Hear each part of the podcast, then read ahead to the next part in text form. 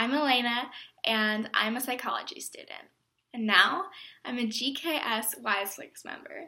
Yay! It's just awesome, guys. I mean, can you imagine interacting with your movie? Clarison, why didn't you bring WiseLinks to the US sooner?